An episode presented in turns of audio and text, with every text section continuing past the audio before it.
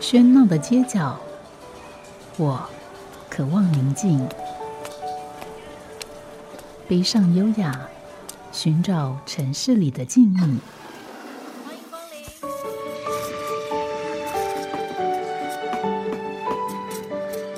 临。一杯拿铁问候，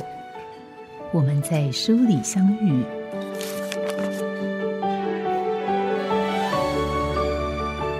转角发现微光。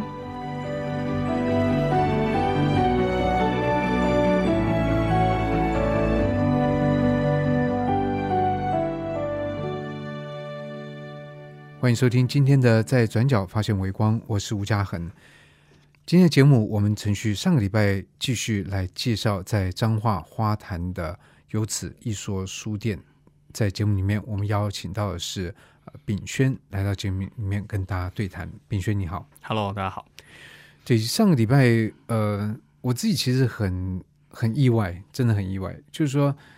每个书店的样貌和它背后想法都不一样，但是我觉得有此一说，真的是一个很不一样的书店，包括你对于很多事情的想法，对于观察，就是光讲一个说我们对于特殊教育这件事情的这个这个看法，其实就很不一样。那当然，对对于特殊教育，我想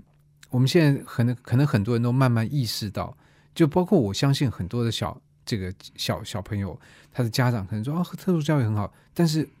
我班上也有特殊生啊，不用不用不用，谢谢。其实我觉得我们的意识里面还是普遍有一种，就是不要在我家就行，这个事情我都赞成，但是只要不要跟我有关系就就可以。那这里面在隐含的一个想法，其实是说，特殊生不管他的是什么样的特殊，或许他的这个特殊之处跟他的智力智力的表现毫无关系。可是我们这个其实是一个价值相相当单一的 一个文化体系，我们很多东西都要把它化约到分数的高低来来看，特别是这个智智育的表现，所以我们会把很多跟智智力无关的东西把它放在里面，于是其实潜藏了一种一种偏见，就是哦，这个人是这个状况，那他的智力一定不足，他的功课一定不好，这其实是一个。很大的污蔑，但是因为这事情我们通常不会把它那么明白的把它讲出来，我们会在行为上面表现出来。嗯，那所以我不知道对于炳轩，你在从事特殊教育这一块，你应该比我们像我这样外面的人感受更深吧？我觉得太可惜了。如果你是觉得说班上有特殊同学，然后觉得说有点维持的家长，我觉得你错过很多事情。你的小孩永远会少了一堂课，叫做个别的差异。嗯，事实上，我们都知道没有，个别差异，我们都尊重啊。但是他不会，他不会真的去嗯体验到。大家有没有看过那种孤孤高的狼？就是我们形容一个很孤高的人，然后他有很强的技能，但是他没有办法团体合作。在过度强调精英的环境里面，团体合作会被牺牲。团体合作它其实有很大一定的概念，在于说接受每个人的能力不同，发展的样貌不同，然后所以你可能会一开始花比较多的时间去做。如果你把身心障碍者从小就拿开，让你的孩子在极度精英的情况下接受教育，你觉得你的小孩未来出社会之后，或是说他在面对人际关系的时候，他有办法控制他身边的人吗？我不在意，我只要他书念得好，然后工作赚多钱就好了。哦，那真的这也不错、哦。说实在的，只是我觉得他有点可惜，是他少了一堂课，嗯，他少了一堂就是可以跟更多人获得更多价值的课，有点可惜。对，我觉得只是说这种可惜，老讲还是要透过很多的啊、呃机会吧。我记得我好像看到蓝宇，我当然我不知道真的假的，就是说提到他们在这个捕鱼的这个这个，他是采取一个就大家一起去捕鱼，但这个捕鱼里面有些人是技能好，有些不好，有些甚至没办法出海。但是你在这个团体的运作底下呢，这个你很厉害的人捕捕到鱼回来就是。大家就混在一起，是大家一起分，但他们会允许说，有些人觉得你真的是特别特别厉害，我也不想要跟群体，那没有关系，你可以自己去，但是你要等大家先钓完鱼之后，捕完鱼之后，你才可以去去捕。对，所以我觉得这个里面其实很多的文化，他在强调团体不是为了他个人的，而是为了这个群体的永续性，他能不能继续下去？那这个经验最后摸索出来是，你不能太抬举杰出的个人，而忽略那个你认为好像比较次等的个人，因为这个并不利于这整个社会的延续跟发展。嗯，对，所以那我觉得很特别是，由此一说，好像是在实践这个部分很不容易。我们的确，我们诶可以算是不务正业嘛。我们书店开了之后啊，我们其实做了很多陆陆续续很多很有趣的课，比如说我们有开过大人的画画课，然后我们最受欢迎的课是烹饪课。呃，烹饪现在大家都很喜欢啊。我们最欢迎的是在蛋在书店里面烤蛋糕。嗯，那因为大家看过很多烹饪课、很多蛋糕的书，可是你真的会烤蛋糕吗？我们那时候是站在这个立场上，就是说啊，对，所以我们要一边看着书，然后一边来烤蛋糕。我们就是所有的用食谱人不是就这样用吗？就是把食谱放在旁边，然后就按步骤一二三四五这样。你还有认识类似这样的人，请介绍给我啊，们。真的，我我就是这样。太好了，太好了！你要不要来我们书店开课？我们我们很喜欢找我们身边的朋友来当讲师啊。嗯就是其中一个，我们书店的蛋糕课是一个我们很很很好的历史老师，他是教历史的，教历史，但是他也很喜欢做蛋糕。对他很喜欢种种菜什么的。然后我们请他来开像这样子的手作课，然后让他，哎，但是说说手作课，其实大家感觉好像就是只是很期待吃他的蛋糕，因为我们做完之后会现场就把它吃掉，这样。嗯，其实也很好，不管好吃难吃，你自己做的要自己吃下去。不，通常我的经验是，你要料用的不错，就算烤坏了，只要不要烤焦，都还可以吃。嗯，嗯那我们的料都是老师自己种的。嗯，对，所以讲回刚刚那个部分，就是说，这也是让我有点觉得好奇的是，好像由此一说，并不太那么像一家书店，因为你们做了很多好像在一般的书店不会做的事情。嗯，我们的确做了很多实验跟实作相关的科目，包括我们的经营方式也一直在实验。嗯，怎么讲？呃，我们曾经，如果你之前有神经 Google 过有此一说，有此一说，其实大概有半年期间是采预约制的，嗯，我们 就是平常不开啦，然后你要打电话跟我们预约，我们才会开才才会开。对，我们大概有半年时间是预约的，然后我们的营业时间其实大概每半年到六个月会更改一次。其实最主要原因还是因为店主主人的，我们上次对好像有你的状态，对我们的状嗯态、我们的工作形态，或是我们选择的生活样貌，书店会随着我们的形态而改变。可是很很现实讲，就很多书店它之所以要呃不要改变，就是它要顾及这个这个店要能够开得下去，同时它可以营运，它可以有收益，这样它才可以谋生啊。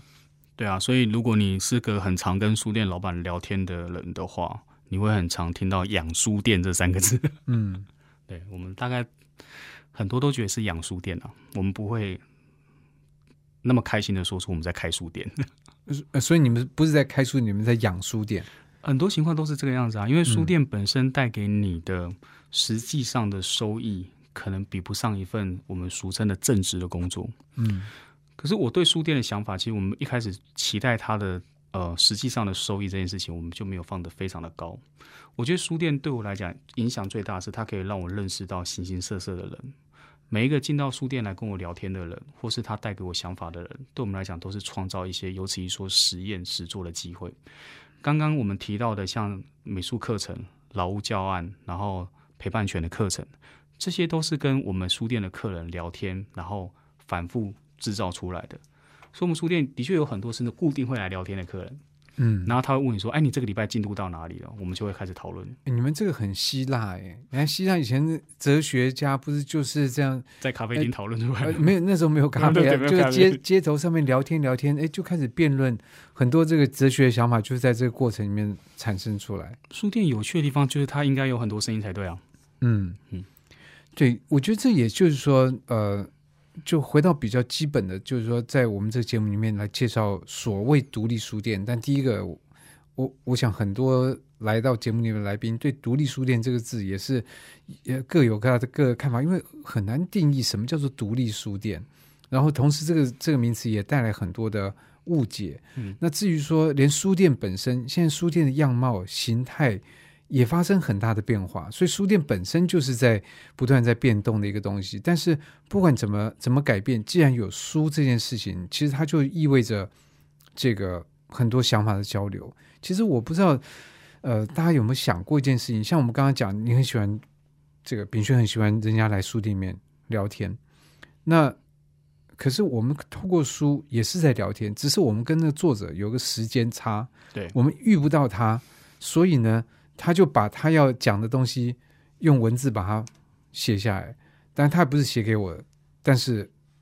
我们这些不特定人就在什么什么状况就碰到了他的想法，但这也不可能有交流，但是总之他的想法进到我们的脑子里面，就会在那边回荡啊，需要沉淀啊。发酵啊，然后有时候又跑出来新的东西，我觉得这就是书很精彩的地方。而这样一个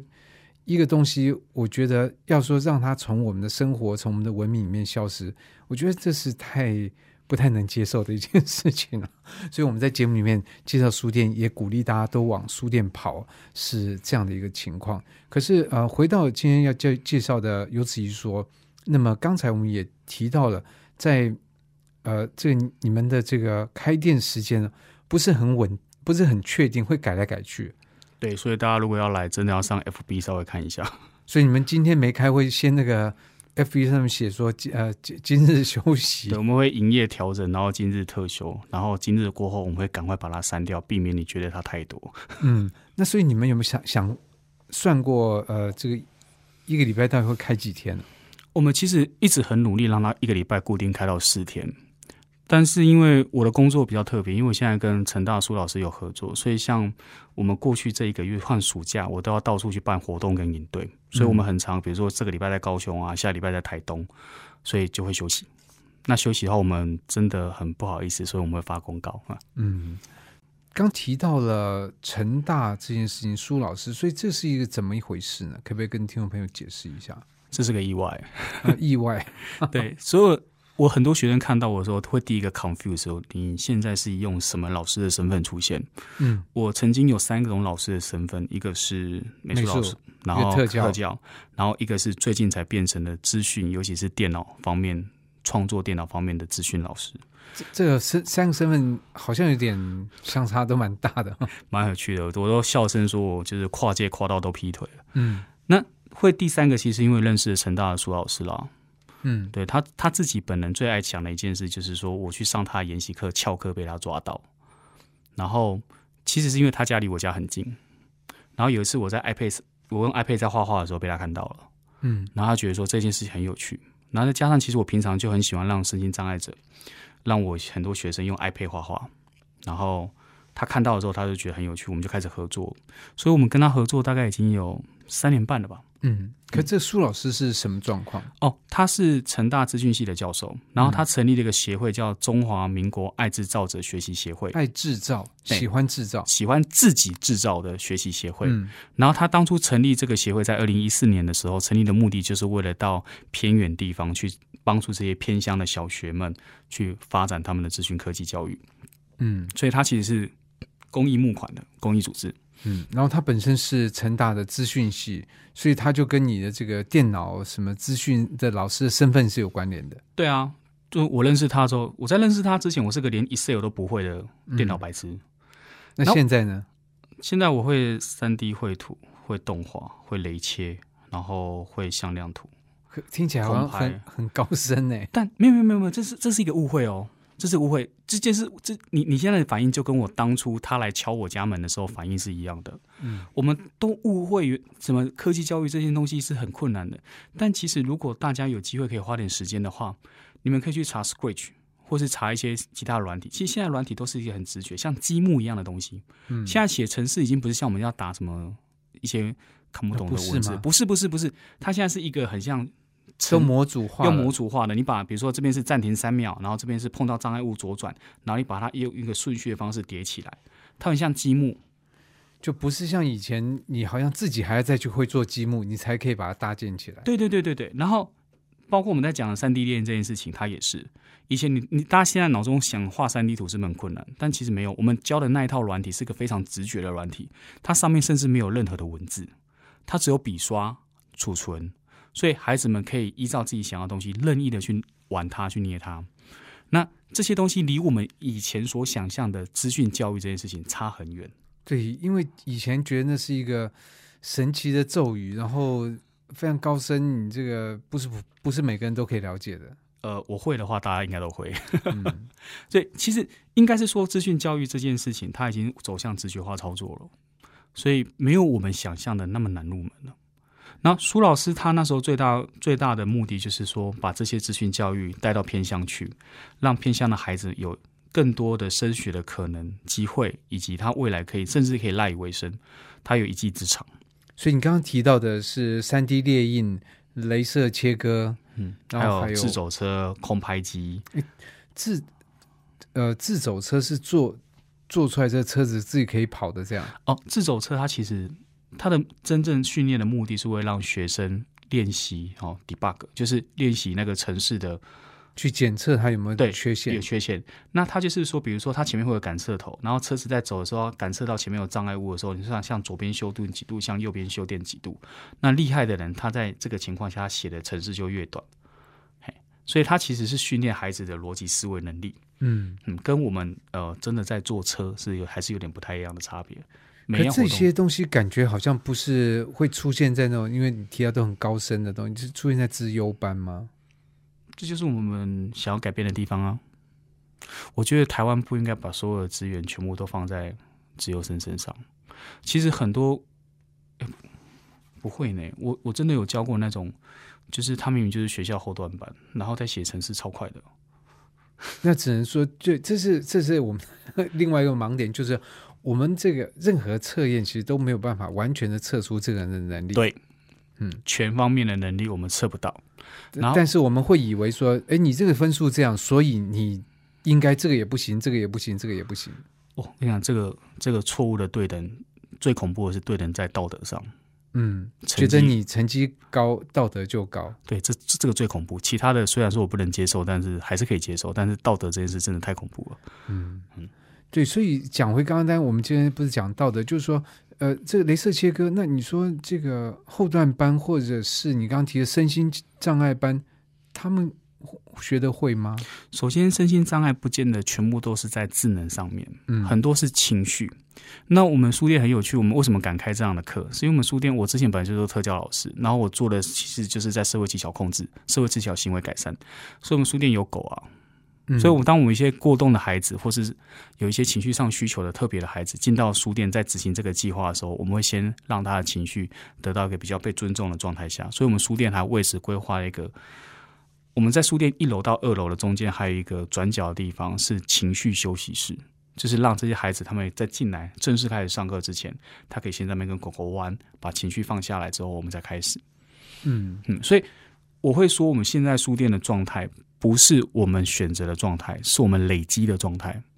我们一开始先做了美术，后来做了特殊教育，然后现在才可以把美术、特殊教育跟电脑全部融合在一起，变成现在我们看到的这个样子。嗯，所以我还是很好奇，就是说，呃，这个，因为你刚刚提到都很知这个高深的技能，这高深的名词这样子，所以这学真的没有没有问题吗？真的没有问题啊。像呃，真的大家大家对这点高深的这个，不不没有没有没有没有那么难。嗯我们在玩的过程其实很像在玩，比如说像我们讲三 D 猎鹰、三 D 成型，它是一颗球，很像粘土，只是它是在荧幕里的粘土。所以只要一点点的基本操作就好。我我们我我班上有有三个孩子的识字率不到百分之五，是近乎文盲的状态。你跟他讲按存档，他会找不到，因为他不知道存档这两个字什么意思。嗯，但是他那这样玩，能够他可以，这个就是其中一个。对，今天呃，在这节目现场，就是呃，炳轩他送了我一个一个就是塑胶材质做的恐龙来作为书档，就是他说这是他们班上一个学生学生，而且这不是已经现成的，他只要粘胶把这个手脚粘在一起，他是从他的造型，他全部都是他设计的，他从零到五，从从五开始啊，从零嗯开始这样。然后到现在他设计了这样的东西，然后他呃，他学学业成绩并不好，不好啊。而且这个孩子当他是有点肌肉的不耐，很多身心障碍的孩子其实就他们就身体发展其实也有些小肌肉有一些问题，所以他的话，其实他在我们上电脑课之前，我们要先解决第一个问题是，他握滑鼠握大概三分钟手就酸了，因为他的肌耐力非常的差。嗯，可是他握久了现在有比较好，现在习惯了，嗯，对啊，他他还要可以把狗扛起来这样抱着转，所以他现在习惯了，OK 了。所以在你的想法就是像这样的一个，其实在，在我们现在这个教育系统里面，非常容易被忽略，以及呃，这个缺资源缺稀的这个状况，他会在这个情况底下，像他能够做出这么漂亮一只龙，他就可以靠这个吃饭了，不是吗？对啊，我只能说我们给他们的选择的样貌太少，嗯，看不出这个孩子的未来的可能性，觉得你只能去这做 A，要不然做 B 就没有了。我我我书店其实有很多高中生，最近不是放榜吗？嗯然后他在放榜前填志愿的时候，跑来问我说：“老师，你觉得我应该填什么？”我说：“填你喜欢的啊。”他就讲一句话说：“可是我念的科目里面没有我喜欢的，我不晓得国英数理化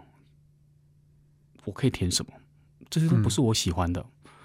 那你看，如果一个高中生这样跟你讲了，那如果是一个小学生呢？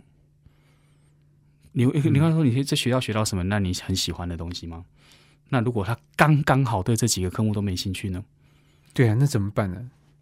对啊，这怎么办呢？我我们这个是状况只能说，啊你就勉强，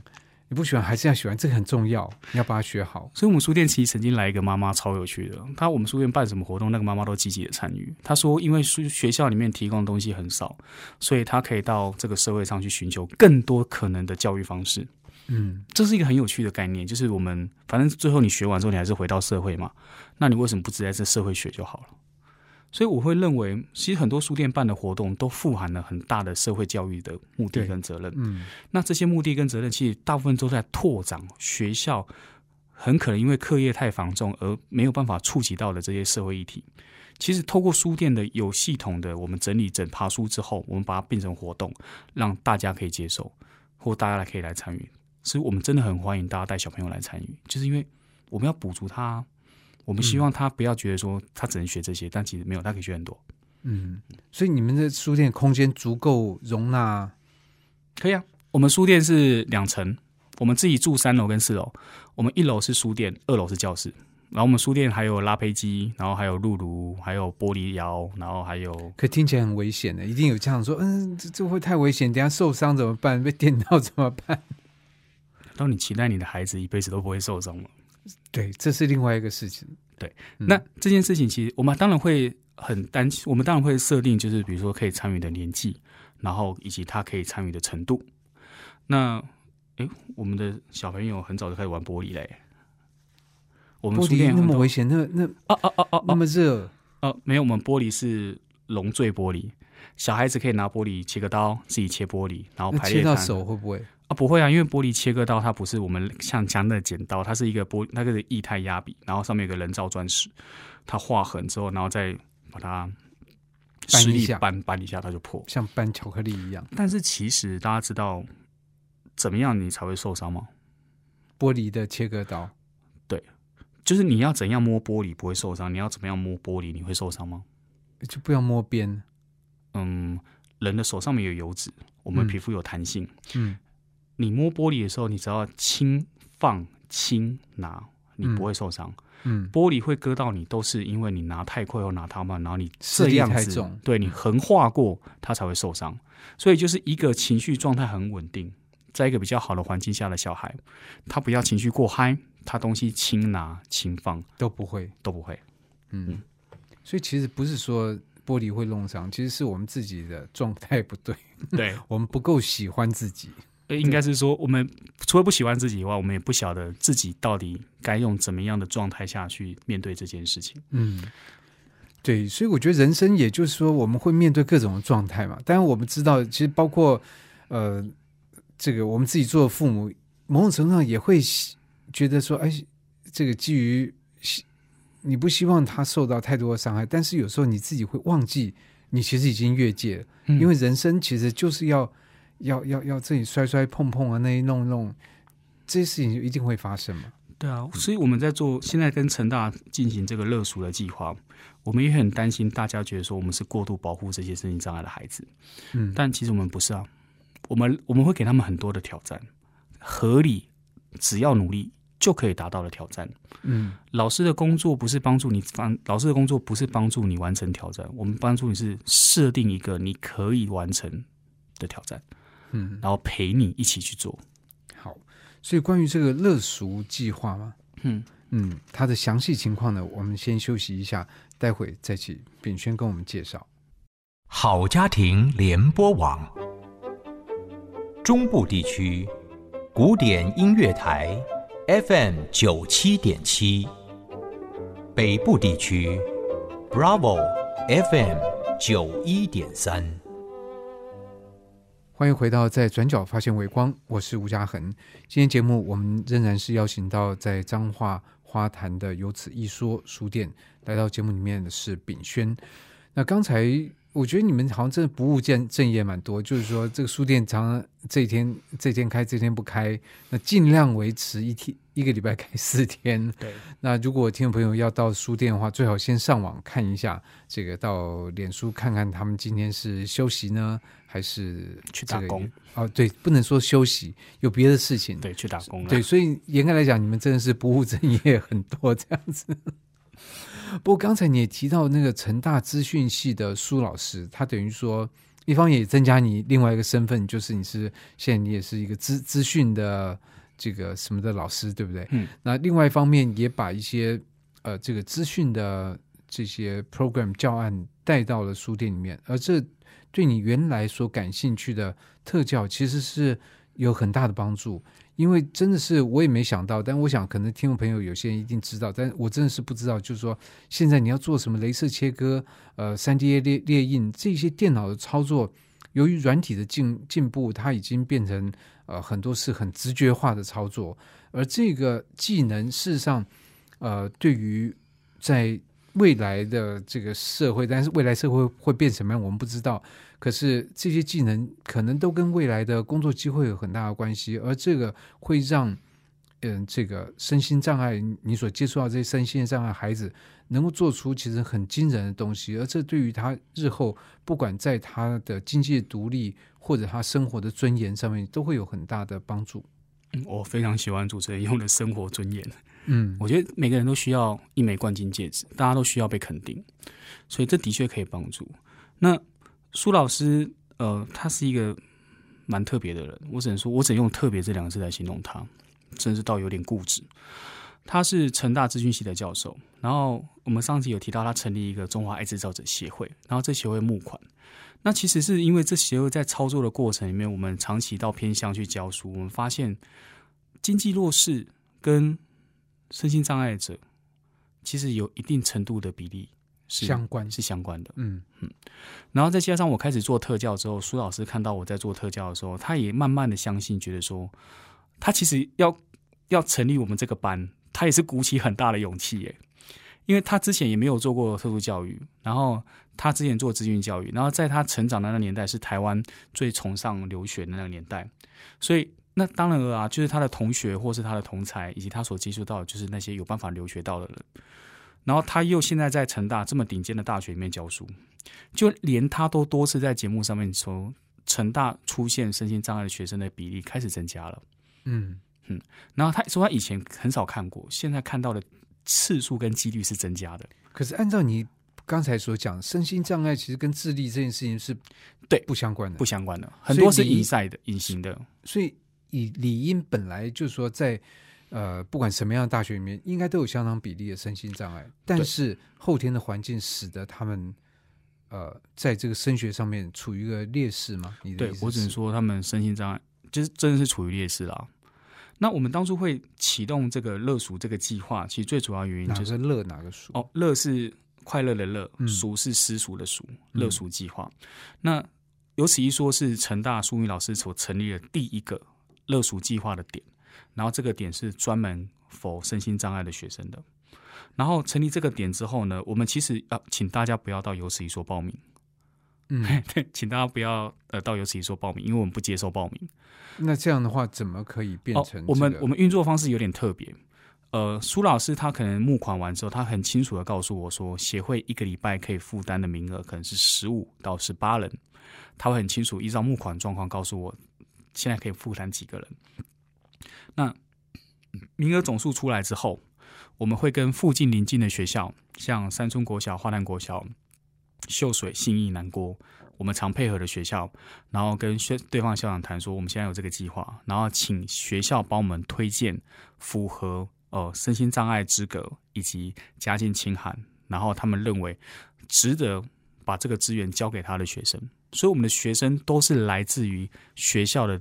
推荐，而不是来自于我们自己的招募。嗯，所以不要到游子怡说来报名。这样也很合理，因为你这边其实提到这个身身心障碍的这个，它其实涉涉及到资格的认定。对，那这个由书店来来认定，嗯那就好像说，哎，那你有有有什么比较裁判的，呃，或者是专业的一个比较客观的这个评断，嗯就会出现这个疑义。嗯，嗯然后但是这个频段不是你们频段，但是这些十几个孩子是到你们书店由你来安排活动。对，嗯然后我们通常会花点时间啊，所以他们其实说这个呃，虽然说是呃中华爱智造者学习协会，他们是以科技教育为主，但事实上我们这个班也不是单纯的全部以身心障碍，是全部以科技教育为主。像他如果进来有情绪问题，我们就会派出我们的狗狗，然后跟他玩，先解决他情绪的问题。嗯，所以每一个小孩的上课的进度是不一样的。然后以我目前的能力有限，所以我最多一次只能收到五个孩子。所以我们上课是一次五个，一次五个，然后每个小朋友的进度以及他学习的方向是分开的。像我们最近书店就来了一个香港之前在香港教 Google 的老师，他接下来会来书店教我们孩子做 VR 实践体验，就是把他们画出来三 D 图放到 VR 里面去，然后可以戴眼镜，真实的看到这个东西在眼前。哇，听起来很酷哎。哎、超帅的，我也好想学哦。那你们这会不会大家抢破头呢？不会啊，因为我们不根本就不会公告啊。对，但是 但是别人会去就说，因为我觉得台湾有时候 你说可爱跟有时候无奈就是这样，一个东西太好，大家就会会假扮身份，想要把这就这个当成一个资源一个福利。那如果条件不合，没关系，我就呃找人代替啊，这边骗一下，这边虚虚报一下，那边少报一下，就是为了要能够享受这个资源，会不会这种状况？很难吧？因为我们是学校推荐才能进来，然后你要拿到学校老师的推荐，然后拿到学校老师的认同，然后他才嗯推荐你进来。这就是为什么我们我们希望服务的孩子，我们可以看到隐性需求的孩子，嗯，然后我们也不想要做 paperwork 的认定，所以我们才会委托最了解学生的导师和特教班的或资源班的导师来帮我们推荐。嗯，所以在这样状况底下，那问题他推荐也不一定他愿意来啊，他觉得把我弄去一个什么东西，因为那个好好像我又那么我又不会，那个好像很厉害的人才会，就是来的学员会不会有这样的反应？当然哦，一开始所有学生来的时候都是他们可能很多孩子，他们可能来的时候都是一种，他们本来就对自己的信心非常的薄弱，嗯然后所以他们你跟他讲说你可以做到，其实你会发现很多孩子是对自己信心不足，他根本就不压根不觉得他自己会做得到，所以在他们正式开始学习之前，你要先解决是他们自我放弃学习的态度。那个态度其实对我来讲是比较难跨过的。所以那可是运气很好，我有只狗，我我们跟导盲犬协会合作，所以我们书店里面长期都有导盲犬，然后可以来帮助这些孩子们在进到这个学习门槛的时候，先是以低心房的姿态进来，然后借由游戏的方式慢慢玩。所以，我们教案设计其实全部都是找游戏化的设计方式，然后阶层化的，就是一层一层慢慢叠上去，然后再来是我们没有设定所谓的进度。苏老师他跟我讲的时候，他对这个班的期待是我们可以跟这个孩子跟到他大学为止。那所以你现在这孩子是小学？生，小学，嗯。最小年纪？小三，小三，所以十岁左右，那他还这个要持续这个是十一。岁画的啊、就你给我这只龙是十一岁。十一岁的小孩画的，哦，这个好玩吧？对，非常非常非常惊讶，我觉得非常惊讶。但这我觉得也显显示出来，就是说，呃，我不要说别人，我的偏见也很深，就会觉得说，啊，这个一定是一个很厉害。你今天跟我讲说资建中资优班，我觉得哦，嗯，好，蛮合理，对，嗯，也也会觉得啊不错不错，但觉得哇，这难怪嘛，对不对？可是今今天你跟我讲说他是一个十一岁的，然后在你的是一个特殊教育班，我觉得这个是蛮大的一个教育的成就。我必须说，真的，我觉得就是说，我们现在的这个整个教育系统，其实基本上是被精精英的概念绑架。我们花太多的时间去决定哪一种精英可以进什么样的学校，然后这边教改的重点。可是我们对于在那条线的以下的那些占大多数人，他们到底有没有学到？他们到底英文二十六个字母会不会？他们到底认得几个字？没有人在意。嗯，所以那个是一个自我习得的学来的放弃感，因为这个系统已经放弃你多年，而你在这里面几年之后，就像一个囚犯一样，到时候你把那个门拉起来，他觉得我大概出不去吧。嗯所以其实我们跟苏老师有时在聊天的时候啊，我们都会戏称啊，就他们身上有看不见的枷锁，而这些枷锁是他们自己穿上去的。他们穿上去的理由，其实其实也是我们给他们的啦。因为你像你刚刚谈到说，你看到这个东西，你就觉得说它是建中做出来，你觉得很合理，或是说，哎，成绩很高的很合理。所以，我们这个我们对于像被贴上呃身心障碍者或资源班的孩子，或是学业成绩不好的孩子，其实的确我们有很多的刻板印象。然后那个刻板印象是不正常的蔓延，从学科蔓延到他，甚至到他的人格，嗯，我们都会蔓延出去。因为它像一个癌症一样，它几年下来，你人就被侵蚀到你的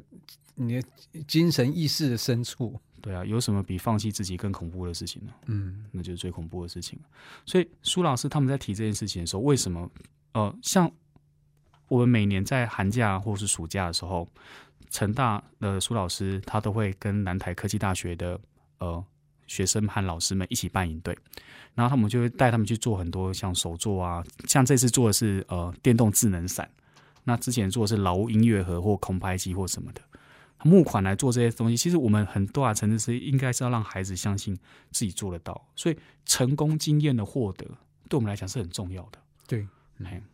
就是说成功也是习得，然后这个东西它就要慢慢在这个里面一点一滴的慢慢觉得，哎，其实我也可以，对，也可以做得到。嗯可是这个就牵扯到另外一个比较难的事情，就是说，哎，你现在小，这个最小的是十岁左右，嗯你这个计划真的有办法持续八年吗？嗯，要看捐款状况，真的。嗯然后，所以这件事我真的蛮佩服苏老师的。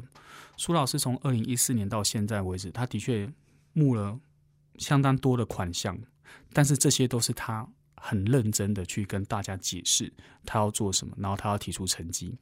所以，的确，如果大家有捐款习惯的话，大家可以考虑一下，去看看中华爱制造史学习协会的网站，然后去看看他们在做什么啊。尤其是说不接受捐款。嗯因为我们是接受中华爱制造者协会的补助，我们才有办法成立这个班，所以我们本人不接受捐款，我们也不接受报名。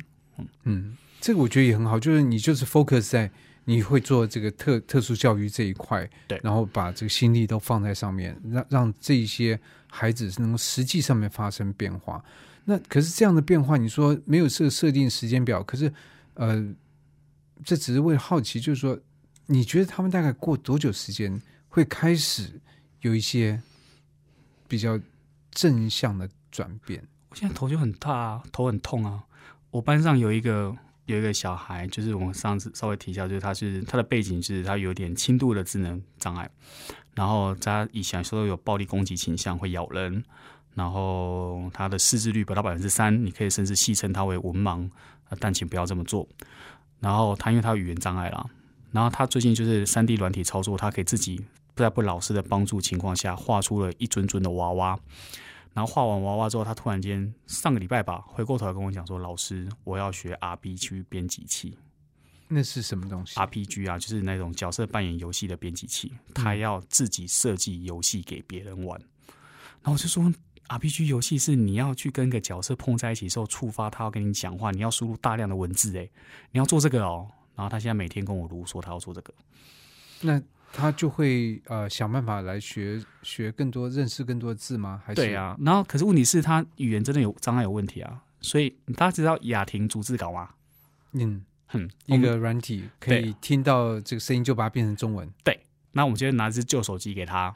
然然后帮他灌雅婷逐字稿，然后他想到什么故事剧情就把它录起来，然后再找他的朋友帮他顺稿，然后我们再来看他故事大纲。嗯，其实现在很多科技是可以帮助这些孩子的。对，其实这也就是说明了，就是说，呃，在我们现在我们人的很多力量，其实是是透过这一些装置来延伸、嗯补足我们的人的这个不足。所以换句话说，其实现在的人呢、在他行为表现上已经是一个生化人。就是说，我们的脑子装不了那么多，但是你问我什么东西，我一分钟之内可以告诉你。为什么？因为我上网查一下，Google 一下，我大概就可以讲出来。所以我们其实快变成半个生化人了，就是这样。对啊，我现在每次去国外的时候，越来越看到人就直接对手机讲，然后再手机给店员，嗯。蛮有趣的。对，所以在今天节目里面，我们很高兴能够邀请到游子一说的呃这个店长。那事实上，真正的店长没有来，对，对，圆圆没有来。嗯，但我觉得不管怎么样，透过这样的这个介绍，我觉得对这家书店会有一些嗯不一样的了解。但是呃，要更了解这个书店，其实还是要亲自走到彰化花坛里面，呃，这个去看一看这书店的模样，才知道这个书店到底怎么样运作。更何况我们虽然一直用书店来呃称呼它，但其实呃，我觉得它应该不太像是一个我们一般概念里面的这个刻板印象里面的书店。嗯，我跟大家介绍一下，我都会介绍的时候，我都会说我们是有工作室形态的书店。嗯，我觉得它比较接近工作室的概念。所以这样的一个这个状态，我觉得在我们节里面节节目里面来介绍给听众朋友，我觉得也是非常好的一件事情。那今天的节目到这边就非常感谢各位的收听，那同时也很谢谢有此一说在节目里面来介绍这家书店。那我们就下个礼拜同一时间空中再会。